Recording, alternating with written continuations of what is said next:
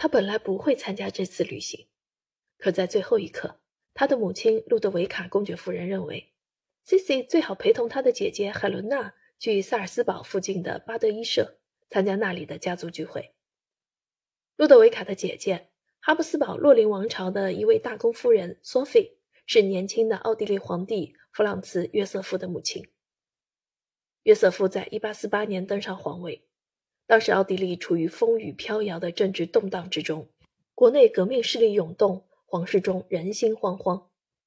由于前任皇帝他的一位伯父成了疯子，约瑟夫才得以继位。1853年的夏天，这对姐妹盘算着让弗朗茨·约瑟夫娶他的表妹海伦娜。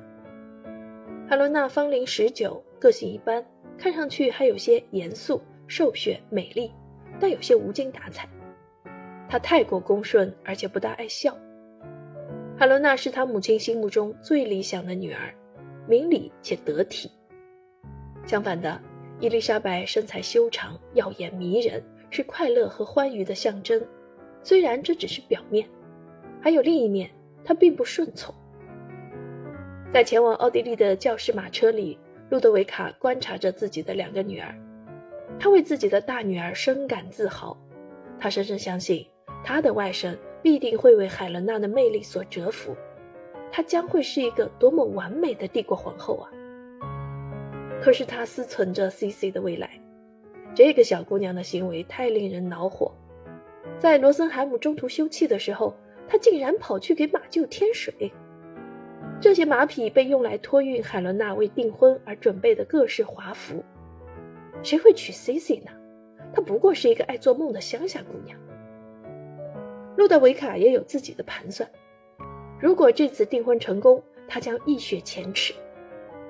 作为巴伐利亚第一任国王的女儿，一出生便是女公爵。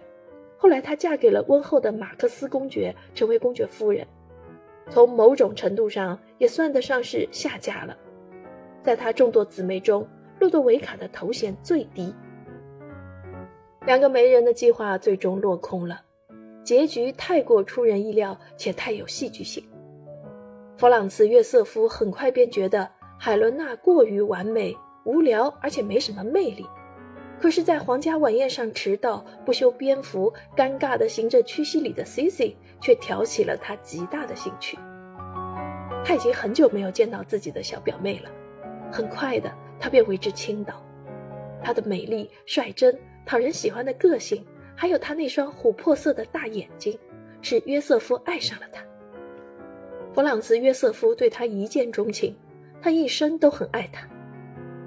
年轻的巴伐利亚姑娘则脸红了起来，她平生第一次感受到一个男人炙热的目光。皇帝彻底被 C C 的自然天性吸引住了，显然他们二位的母亲很恼火，指责 C C 破坏了他们的计划。而索菲则命令鲁莽的外甥女快快消失。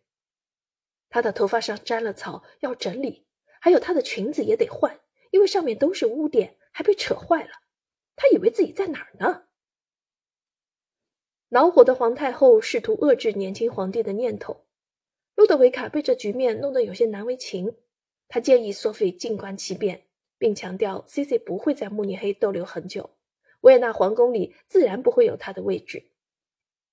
但是他们失算了，皇帝被小女孩的优雅深深迷住了。她白皙的皮肤、赤褐色的头发，还有她的眼神，是的，特别是她的眼神，他对此评价为承载着梦想。八月十七日，在奥地利大酒店举行的舞会上，皇帝费尽心力只和一个人跳舞，闪耀光芒的 C C，可他一点都不会跳华尔兹。这种由斯特劳斯发明的别着头旋转的舞蹈对他而言没什么意思。当帝国皇帝的副官在皇帝的命令下将 C C 的手递给他，并看着他俩走下舞池预备开场舞的时候，副官对自己的士兵们说道：“我似乎同未来的帝国皇后跳了场舞。”谁都没有想到，弗朗茨·约瑟夫，一位技艺精湛的华尔兹舞者。亲自教授惊慌失措、毫无经验的表妹舞步，她慌慌张张、面红耳赤，可她的身段多么美丽！多么令人意想不到的一对儿！第二天，皇帝带着胜利者的喜悦宣布，二十三岁的他决定娶 C C 为妻。皇帝同他母亲的商谈相当令人恼火索菲没有办法令他的儿子回心转意，这是第一次，乖巧而又听话的儿子违抗专制的大公夫人。而对于路德维卡来说，这样的改变没有任何损失，他来这儿的目的就是嫁女儿。妹妹取代了姐姐，即将成为皇后，这已经是板上钉钉的事儿了。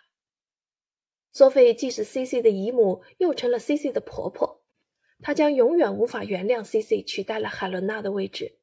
虽然丘比特之箭射向谁，从来都是难以预料的。帝国皇太后暗示 C C 说话时带巴伐利亚口音，居然还领着一群带狮子的小狗舔居高位。